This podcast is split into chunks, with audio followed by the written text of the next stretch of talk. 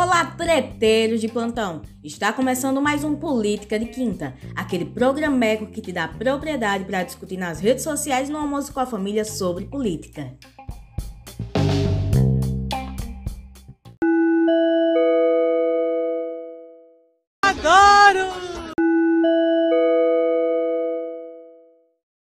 Gente! Voltamos e a todo vapor. No programa de hoje vamos falar sobre as eleições de 2022, sobre a nova pesquisa do Datafolha que saiu essa semana. Também falaremos sobre a terceira via. Eduardo Leite vai ou não sair para o PSD. Vamos também, falando em terceira via, tem também os rumores, dizem as más línguas, que vai ter uma chapa entre Eduardo Leite e Simone Tebet. E não podemos esquecer do escândalo do MEC, né, galera? O escândalo no Ministério da Educação, dos pastores do orçamento. Vamos esmiuçar toda essa tramóia. Vamos falar também da corrida eleitoral dos estados do Nordeste, com início em Pernambuco. Sim, toda semana vai ser um estado diferente do Nordeste que a gente vai falar. E essa semana tá uma delícia. Essa semana a gente vai começar com Pernambuco e tá uma delícia. Tem treta, tem disse-me disse, do jeito que a gente gosta. Vocês estão sentindo? É o cheiro do Política de Quinta começando. Vai Deus, começar, Kátia! Diaba! Gente, vamos começar nosso programa. Não estava no, no roteiro, mas eu acho interessante a gente falar sobre o preço do combustível no Brasil, do combustível, do gás de cozinha, que tá absurdo. Tem lugar que chega a 10 reais. Aqui em Pernambuco, tá 8 reais, 8,50 o preço do combustível, da gasolina. Ah, o gás de cozinha tá 150, 130 reais. Olha que absurdo, tá virando artigo de luxo cozinhar com, com bujão de gás, com um bujão. Gente, artigo de luxo cozinhar com um bujão. Olha, quando tem alguma coisa para cozinhar, né? Porque a situação tá precaríssima. O Brasil tá passando por um, um momento punk, bem difícil. E o governo, dizem as, as más línguas, que o governo já queria aumentar o, o preço desse, desse, da gasolina, do gás de cozinha, só não aumentou porque a popularidade dele estava menor do que o biquíni da Jojo Todinho, né? Então, essa guerra, esse conflito entre a Ucrânia e a Rússia veio a calhar para o governo, porque aumentou o combustível e o gás de cozinha sem se comprometer tanto com o povo. Por quê? A estatal, quando perguntada sobre o motivo do aumento da gasolina, ela fala que é por conta do conflito entre a Rússia e a Ucrânia. Do conflito entre a Rússia e a Ucrânia, o barril de, de combustível está mais caro. Está mais caro importar, exportar e, e tudo isso. É a, o que a Petrobras, a estatal, fala. Mas, como eu disse, dizem a, a, a em boca miúda que o governo já queria aumentar. Então a gente tem que ver isso, que pode isso pode atrapalhar bastante a reeleição do presidente Bolsonaro. Pode bastante mesmo, certo? Que agora tá dando uma levantadazinha na moral dele com os programas sociais, que é o Auxílio Brasil e outros programas sociais que o governo está instalando. Para quem não lembra, o Auxílio Brasil era o antigo Bolsa Família o presidente Bolsonaro, o governo do presidente Bolsonaro mudou o nome e aumentou o preço do, do benefício. Ou seja, era 85, se eu não me engano, o, o valor que recebia o, no Bolsa Família e agora passou a 400 reais. Então, isso está ajudando bastante a levantar a moral do, do presidente Jair Bolsonaro. A minha vida aqui é uma desgraça, é problema o tempo todo não tenho paz para absolutamente nada. Já que a gente falou de reeleição, é nossa deixa para entrar e falar sobre a pesquisa Datafolha que saiu ontem, dia 24. Que na pesquisa Datafolha aponta o ex-presidente Lula do PT com 43% das intenções de votos e o presidente Jair Bolsonaro do PL com 26%, seguido do ex-ministro Sérgio Moro do Podemos com 8% e Ciro Gomes do PDT com 6%. Já o deputado federal André Janones do Avante e o governador de São Paulo João Dória do PSDB estão empatados com 2%. Em seguida, está a senadora Simone Tebet, do MDB, e os pré-candidatos Vera Lúcia, do PSTU, e Felipe Dávila, do Novo, que empatam com 1%. É bom deixar claro que esses dados são da pesquisa estimulada, Ou seja, os pesquisadores dizem os nomes dos candidatos para os entrevistados. Já na pesquisa não estimulada, é quando os, os pesquisadores chegam nos entrevistados e dizem em quem você vai votar para presidente em 2022, agora em 2022. E eles só dizem um nome, sem o, o, pesquisador dizer os nomes que estão na lista, entende? E é nessa pesquisa não estimulada que Bolsonaro tem 5% a mais que na pesquisa estimulada. Bom, vamos para o público-alvo de cada um, de Bolsonaro e de Lula, que são os que estão na frente, do páreo, que está na frente. Bolsonaro, ele tem sua maioria de votos entre os mais ricos, ou seja, os mais ricos que eu falo é os que têm recebem mais de quatro salários mínimos são o público-alvo de Bolsonaro. Os mais velhos tendem a votar também em Bolsonaro e os que têm ensino superior completo. Outra parte que tende a votar em Bolsonaro. Já o público de Lula, que Lula já tem, já conquistou, é, a maioria de, dos votos dele são entre as pessoas que têm o ensino fundamental completo, os mais jovens votam em Lula e entre a população mais pobre. Esse é o, o, o cenário, o público de Lula e de Bolsonaro. Se eles quiserem, se eles quiserem um maior número de votos, porque de, dessa população eles já têm de certo. Se eles quiserem é, mais votos, eles vão ter que correr a, pelos cantos. Vão ter que correr pelos cantos e atrás do, do, da população da terceira via, do centrão, a, apresentar novos argumentos e novas propostas para atrair esse povo, mudar um pouco o discurso para atrair essa população para votar neles. Vamos falar de terceira via agora, vamos? Vamos falar de Eduardo Leite. Que a pergunta que não quer calar é: Eduardo Leite vai ou não sair do PSDB? Segundo alguns aliados tucanos dele, o governador do Rio Grande do Norte continuará no PSDB. A intenção do gaúcho é que concorrer à presidência pelo partido. Certo que algumas semanas atrás era certa a ida de Eduardo Leite para o PSD, para disputar o Palácio do Planalto. Mas a turma do PSDB convenceu ele a ficar no partido com papo que ele estaria sozinho no PSD. Que ele estaria sozinho lá, não teria bancada, não teria porque o partido não teria bancada para ele, porque o partido é dividido entre apoiadores de Lula e de Bolsonaro. Então ele faria, ficaria lá sem apoio nenhum. E desse modo ele ficaria sem palanque, sem apoio, sabe? Cantando Abandonada por Você de Fafá de Belém.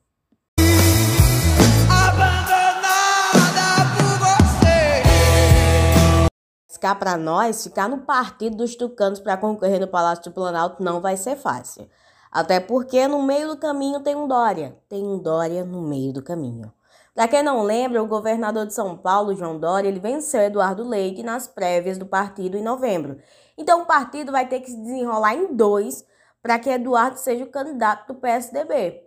Mas se depender da turma do Aécio Neves, o candidato já é Eduardo Leite. E quem vai ficar rodado nessa história é João Dória, cantando Abandonado por Você. Realmente, ele que vai cantar Abandonado por Você. Queima, que caralho! Outra coisa que dizem na boca miúda, que fica entre a gente, galera, é que o MDB e o PSDB dizem que a galera vai se juntar.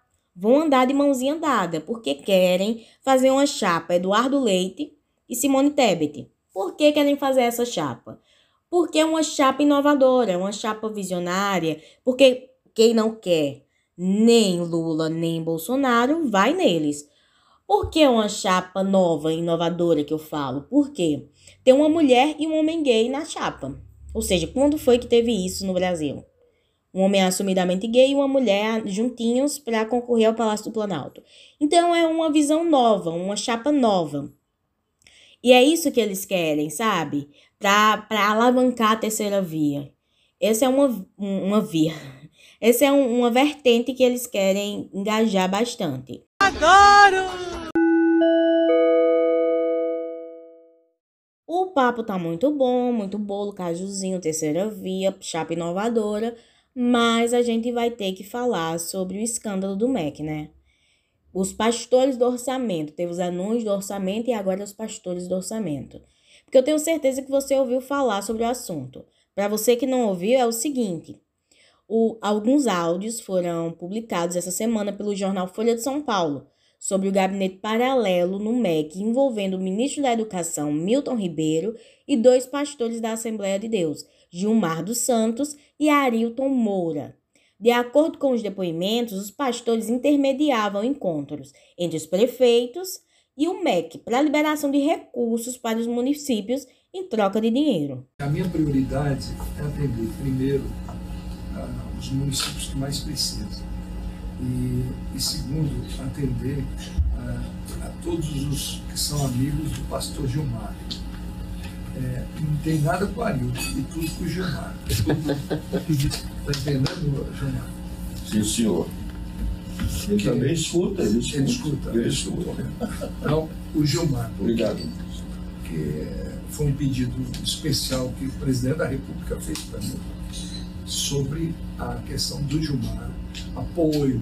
Então, o apoio que a gente pede não é segredo, isso pode ser publicado. É apoio sobre a construção das igrejas.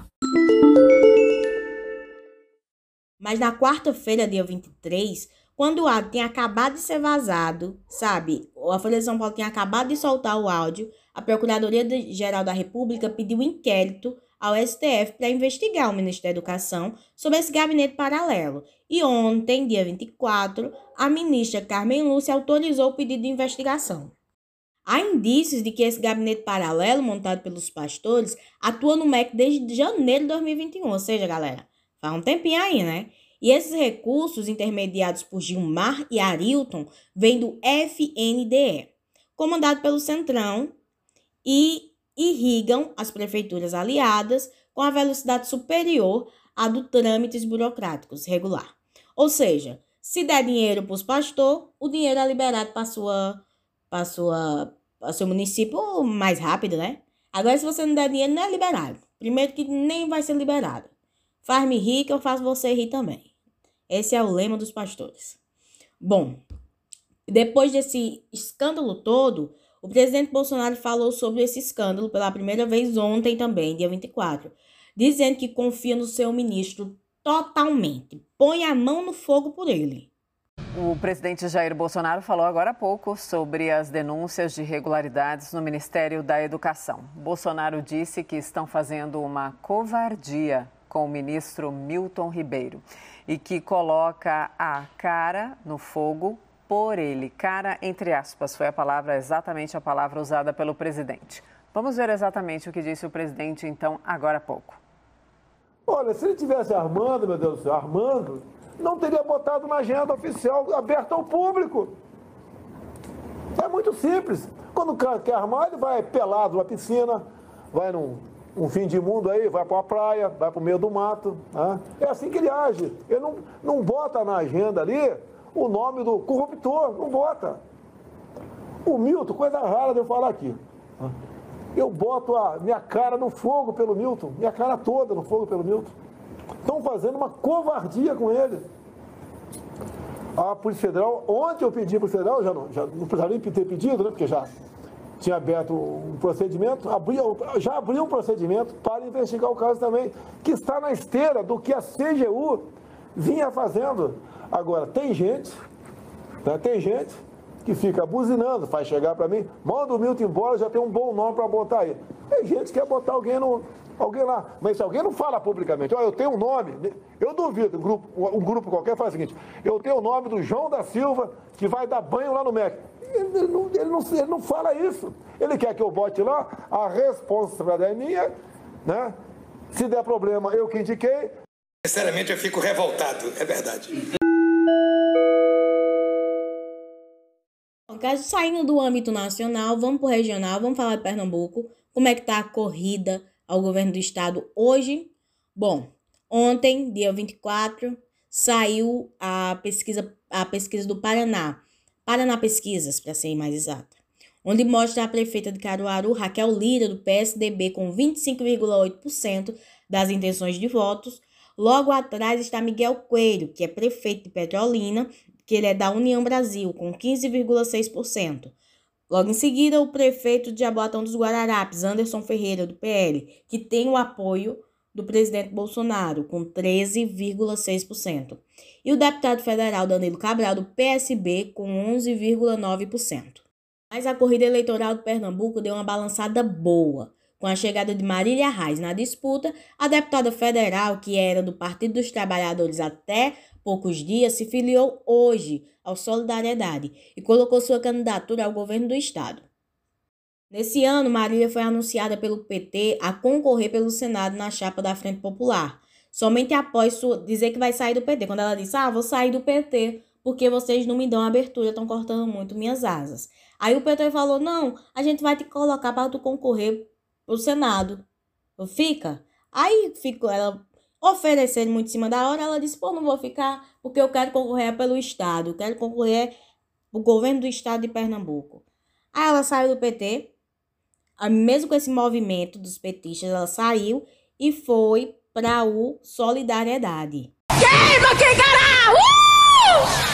Na coletiva de hoje, dia 25, Maria falou que, mesmo saindo do PT, o, o ex-presidente Lula apoiava ela nessa decisão e ela apoiava o ex, apoia o ex-presidente Lula nessa guinada, nessa corrida ao Palácio do Planalto. Só que é, o Danilo Cabral, que é do PSB, não gostou nem um pouco desse, dessa, do que Marília falou. Tanto que mais tarde, Danilo falou, Danilo disse em, uma, em um pré-comício, se eu posso falar assim, não sei, é, que Lula apoiava ele, somente ele, ninguém mais. É, apoiava ele e que Marília tinha saído do PT por vaidade pessoal não pelo povo de Pernambuco, não para ajudar o povo de Pernambuco. Barraco! E tem mais, vocês pensam que acabou isso daí? Não acabou não, e ainda vai ter muita coisa para rolar. Esse domingo, nesse domingo, vai ter uma reunião entre Gleice Hoffmann, a presidente do PT Nacional, Humberto Costa, presidente do PT de Pernambuco, é, Paulo Câmara, governador de Pernambuco, e Danilo Cabral, é, que é o, o candidato do governo, pelo, do governo, né? que o PT está apoiando nessa na candidatura a governo do estado de Pernambuco. Vai ter uma reunião entre eles. E eles ficaram meio balançados com isso, porque Lula vai apoiar Marília ou Danilo. E o PS, o P, o partido ficou meio meio estremecido. Vão me apoiar ou não? Sabe? Danilo Cabral ficou, eu acho que ele ficou com medo, com medinho lá de perder esse apoio de Lula. Tanto que voltando ainda para a filiação de Marília mais cedo, é, o Paulinho da Fonte, da Força, falou o seguinte, que é o presidente do Solidariedade Nacional, que estava junto com Marília na filiação dela e na quando ela anunciou que seria pré-candidata ao governo do estado. Ele disse que em São Paulo, Lula tem dois, dois palanques, que é o de Haddad e o de Bolos. Por que, que não pode ter dois palanques em Pernambuco, que é o de Danilo Cabral e o de Marília? Ficou essa indagação. Mas a pergunta é: Lula vai apoiar Marília Reis? Porque o PT a gente já sabe que não vai, né? O PT deve estar fechado com Danilo Cabral. Mas a, a pergunta que não quer calar: Lula vai apoiar ou não Marília nessa guinada, nessa nova guinada? As pessoas falam muito, a maioria dos aliados petistas falam que Marília perdeu o PT, mas acredito, é uma opinião minha, que o PT que perdeu Marília. Porque Marília tem uma força muito grande, ela é muito forte em Pernambuco. Então, tem-se que se ver isso. Eu acho que também foi por isso que o PT quis segurar ela com essa tentativa de ficar com ela para concorrer no Senado. Foi por isso que o PT não quis perder ela, mas como foi de última hora, não conseguiu convencer ela a ficar no partido. Ora, o que nos resta é aguardar cenas do próximo capítulo. A democracia é uma delícia. É uma delícia. É, gente, estamos ficando por aqui e nosso programa hoje usou áudios da CNN e do jornal Folha de São Paulo. Não esqueça de curtir e compartilhar a nossa, o nosso programeco nas redes sociais, ou seja, Instagram. No programa de hoje tivemos a produção de Lili Ferreira, Beatriz Gomes e Ana Cláudia Araújo. Eu sou Nicole Serafim e esse é o Política de Quinta. Até semana que vem. Tchau! Tchau, querida.